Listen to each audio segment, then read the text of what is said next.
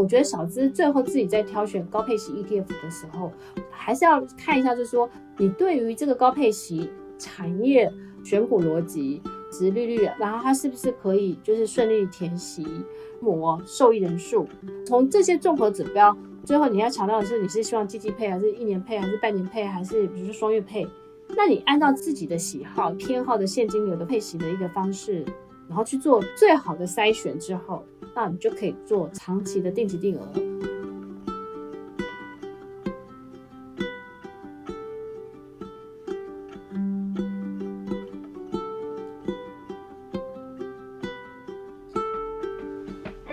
各位听众，大家好，我是 Dr. Selena，欢迎收听。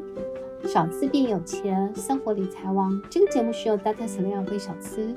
特别规划的投资理财相关的节目，希望从生活中的议题当中，让小资呢轻松学会所有的一些理财，然后增加财富，早日实现财富自由的一个梦想。今天我们的题目是高配型 ETF 超级比一比，然后小资最适合哪一档的高配型 ETF 呢？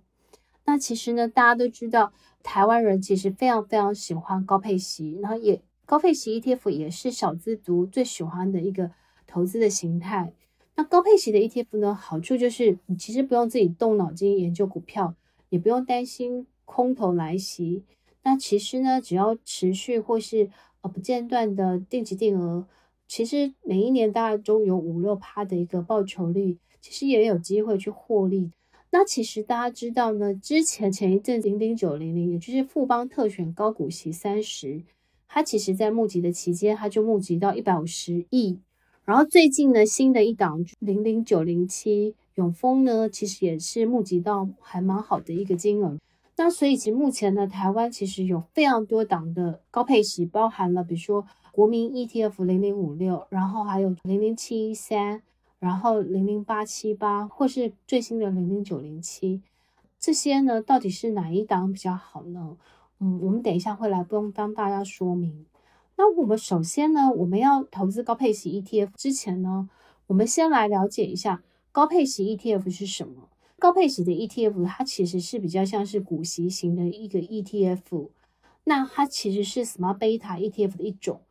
Smart Beta 简单说就是聪明因子。也就是说，其实这个 ETF 在做一个筛选的时候，在主题它比较偏向主题是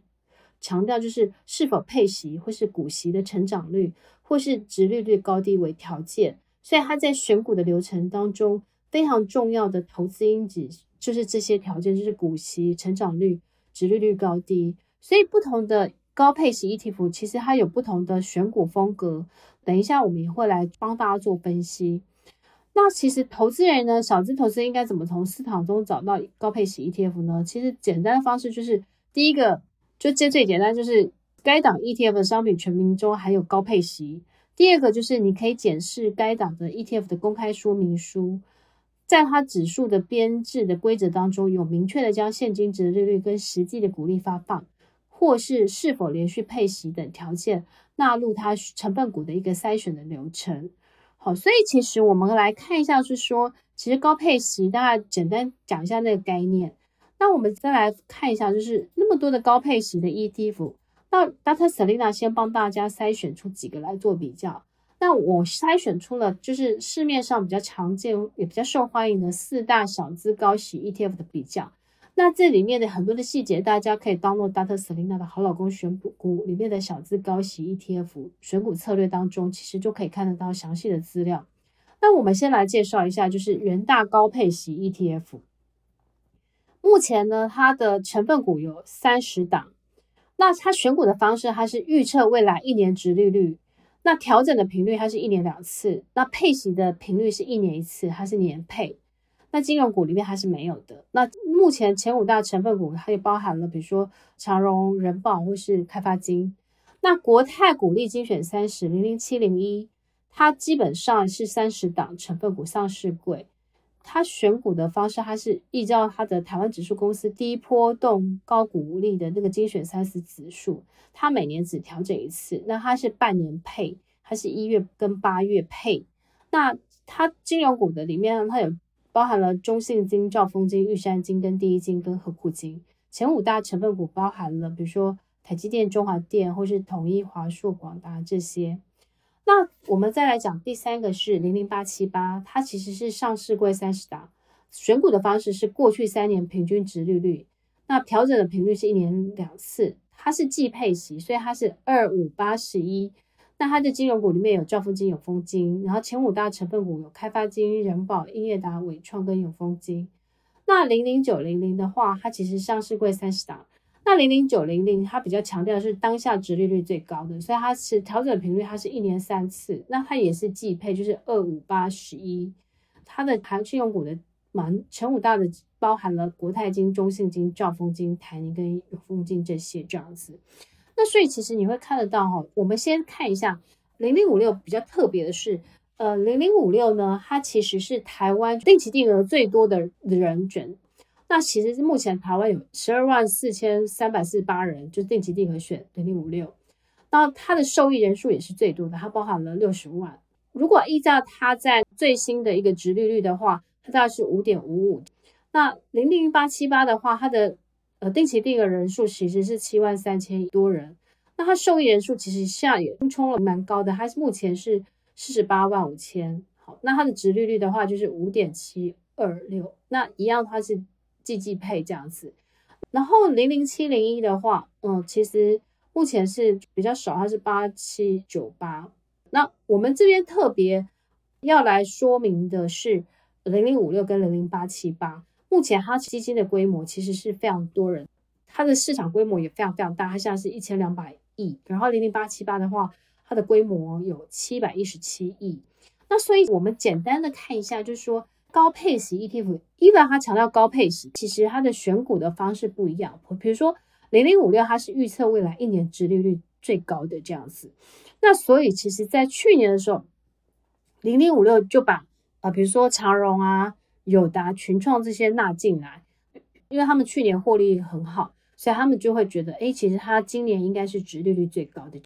但是其实这这里也让有一些人会觉得有一些争议是。因为其实小资高息或是高配息比较强调的是啊，它长期这个稳定性。所以去年大家比较争议的是说，诶，他会把长荣跟比如说友达、群创，因为这个像面板，那他为什么会把景气循环股把它纳进来？就是其实去年蛮引起蛮大争议。但是因为你知道它的选股逻辑，它就是预测未来一年殖利率最高的。比如说长荣，他们去年大概赚了，我记得好像是四五十块左右。长荣、万海、阳明，所以他们其实去年获利非常非常好。那果然他们配的也都不错。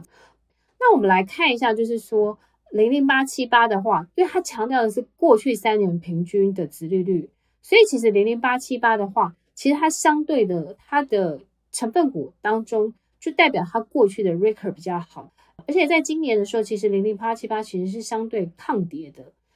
但是因为它最近跌稍微比较多一点，因为它的那个金融股，金融股从四月以来一直去做拉回的整理，所以零零八七八在最近应该是从十九块多跌到十七块四多，但是还是比大盘来的相对的跌比较少，因为大概零零八七八这一波的回档应该是在五趴六趴之间这样子，所以大家就会觉得说，哎，好像会比就是这一波的跌势这样子，但是它最近因为是有金融股，所以它相对的也补跌比较多。但总而言之，它还是相对于大盘来讲，它是相对跌比较少。因为大盘里面，比如说台积电跌，台积电这一次的回档，大概回档大概也有三十多 percent。那很多的，比如说高价股、千金股，他们这有时候回档到四五十 percent 都有。那像环球金，我记得它也是从八九百块回档到五百多块，它还是夭折快一半了，对不对？所以其实高配息零零八七八为什么其实最近受益人数非常多？就增加很多，也就是说，它相对的是比较抗跌。那零零九零零的话呢，因为它强调是当下，比如说，诶，他觉得这一季谁最好，他就换。所以零零九零零它有个特色，就是说，因为它一年调整幅度是三次，所以因为调整你买卖都会有一些手续费或是一些交易税这样子，所以其实大家就会觉得零零九零零可能它的成本会比较高一点，所以你就会发现说，诶，其实。为什么零零九零刚上去的时候好像声势很好，但是最近就好像还好，也就于是它的选股逻辑是在于，说它强调是当下，而且它会比较频繁的换股，再加上它我记得上市不到一年多，所以其实基本上它的配息没有像零零八七八或是零零五六那么的稳定。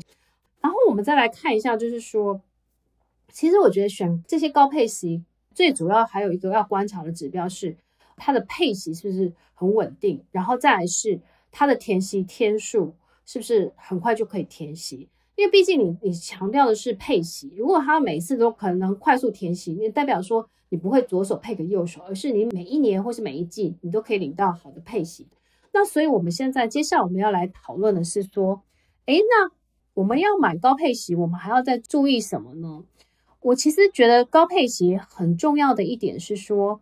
其实呢，大家要注意，刚刚讲一个重点，就是说小资要挑选高配息，我觉得有几个重点要注意一下，就是说。其实高配息 ETF 它其实也可以不配息，因为其实如果说我们这么多档当中，它其实高配息 ETF 并非一定就会如期发放股利，而是需先达到所制定的收益分配门槛才会被配息给股民。那所以每一档的高配息 ETF 的收益分配的门槛，你都可以去它的那个公开说明书当中去做说明。那以我们先简单一个例子好了，零零五六其实它在二零零八年跟二零一一年，它其实发生过没有配息的记录。但是呢，元大投信它其实在二零一一年的时候，它就修正了它的这个公开说明书。所以其实未来只要零零五六持所有的成分股有配发股息，零零五六就会配息，所以投资人就不用担心收不到股息。那但是其他的可能大家还都还要去注意一下这样子。所以其实。我们接下来要来看一下，就是说这些的资料，其实你就可以到公开说明书，或是你可以到证交所的官网去做查询。接下来我们再来讨论另外一个议题，是说那高配息的优势，小资存高配息 ETF 到底好不好？我们先看一下，就是第一个优势是，因为不管高配息，刚刚讲的零零五六。零零八七八或是零零七一这些，他们有年配、半年配、季配，所以其实不同的高配息的 ETF，嗯，就可以去，比如说哦，你假设你存零零八七八，可能再搭配其他的季配息，你就可以打造月配息。所以其实我觉得它第一个是创造小资可能每个月或是每一季有稳定的现金流，这是它的优点。第二个优点是它其实高配息，其实大家知道涨时重视，跌时重值。所以高配息的 ETF，它相对的比较大盘或是其他的，比如说电子股来讲，所谓的有高值率的股票，如果可以稳定的配发高股利的这些个股，比如说房金融或是传产或是电子股当中，他们其实它挑出来的一定是有稳定市场需求或是比较成熟营运模式的相关产业，所以就代表了其实高配息的 ETF 也会相对的比市场指数都来的相对抗跌一点。那再来是高配息 ETF 的缺点是什么呢？大家可以思考，就是第一个是高配息不代表高获利。其实完整的投资获利应该可以包含资本利得跟股息收入。但是如果某一档高配息 ETF 在除息之后没有完成填息，股价相对比除息前低很多，那对股民来讲，它就是赚了股息却赔了价差。所以呢，我们不可以以单殖利率的高低来作为整体的投资报酬率。刚刚大特瑟琳娜前面才会讲说，你还是要去注意它过去的填息天数。像零零八七八，它其实之前都蛮顺利填息，但是在这一两季当中，这两季的配息，它其实是都还没有填息的。那当然也是因为台股这一段时间，呃，从一万八千多跌到一万六千多，甚至跌到五千多左右的时候，当然它的成分股跌，它的净值也会跌，所以它要去填息就会比较辛苦，就来自于就是。大家还是要去注意它填息的天数。那当然，高配息的 ETF，我们有一个二代健保的补充费，所以如果你领到单次的股利超过两万块以上，你就可以要扣二点一一的一个二代健保的一个保费。而且另外一个是每年要报税的时候，股利所得也需要纳入个人的综所税这样子，所以这个是大家可能也要去思考一下。Anyway 呢，就我觉得高配息其实还是蛮适合。小资，如果你没有时间，你是一个懒人，然后你又想要定期定额，可以有一个稳定的报酬率，比如说有五趴六趴，那我觉得高配型 ETF 的确是适合小资，没那么多钱，或是每个月可能想三千、五千、九千、一万这样子，那我觉得它其实都是蛮适合早资入门的一个选择。那当然前面讲的重点，第一个是我刚刚前面已经有讲过，就是说，哎，从介绍不同重要的 ETF 的，包含了比如说它的选股逻辑、它的成分股，然后它的殖利率跟它的规模，那还有说它的那个定期定额的这些人数。那当然，如果你可以挑选的是它成立的时间比较长，然后它的受益人数比较多，呃，它的成交量比较大，然后再加上呢，就是它的受益人数比较多的话。那我觉得它其实是你可以比较综合评估比较好的一个选择，因为毕竟很多人持有的话，当然流动性就高。再来就是说，我觉得基金规模大的时候，同样的就是说，这个经理人他当然有比较多的银弹，他在做经营管理的时候，我觉得相对的其实也会比基金规模小的 ETF 来的比较有充足的资源这样子。所以我觉得小资基本上就是那个老牌的，比不管是。呃，零零五六零零八七八，其实都应该是大家可以长期去观察的一个选股的定级定额呃选股的一个方式。那如果像零零七零一的话，它是含金量比较高的 ETF，那它是半年配。那比较特别是它里面还有它的成分股当中有台积电。那如果说你想要兼具成长股台积电，然后又兼具金融股，那零零七零应该是你可以做一个选择布局的一个考量。好，那。最新的那个永丰的零零九零七呢，老师这边特别最后说一下，其实零零九零七比较大的特别是在于，就是它强调的是一个优息存股的一个 ETF。那它强调特色就是说它的配息机制就是它有稳定的配息收入，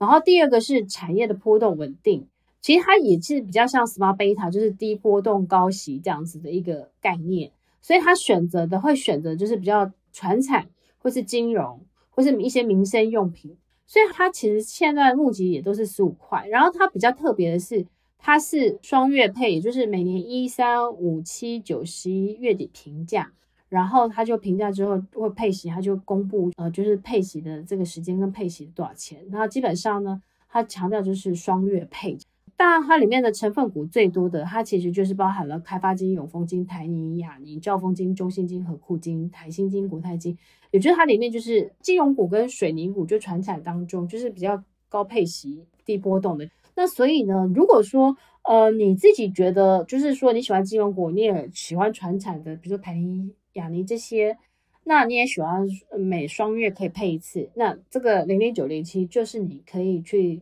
研究参考的一个选择。Anyway，这么多的高配息 ETF，我觉得他们都是有不错的投信公司去做它的选股逻辑。那所以我觉得小资最后自己在挑选高配息 ETF 的时候，还是要看一下，就是说你对于这个高配息产业，或是它的选股逻辑，或是它的殖利率，然后它是不是可以就是顺利填息，然后它的规模、受益人数，从这些综合指标。最后你要强调的是，你是希望季季配，还是一年配，还是半年配，还是比如说双月配？那你按照自己的喜好、偏好的现金流的方式，然后配息的一个方式，然后去做最好的筛选之后，那你就可以做长期的定期定额哦，或是逢低买进。这个是今天老师分享给大家，就是说高配型 ETF 小资应该去做如何筛选的一些心法，然后分享给大家。然后希望这一集我们的分享对大家有帮助。之后我们会有更多更多的精彩的呃，就是投资理财相关的议题在这边分享给大家。最后老师一要说一下，这个 podcast 呢是由老师跟女力学院一起，老师做企划录音，然后女力学院帮我去做后置。那我们其实也是希望，就是说让小资族可以每个礼拜都有很好的内容，可以增加自己的投资理财知识。老师心里有一个小资的财商教育的一个梦想蓝图，然后其实做这个 podcast 应该是我我心里的小资 EMBA 的一环。那这个环节包含了我的上班族财富翻转学院，其实这个 podcast 其实就是我希望做给小资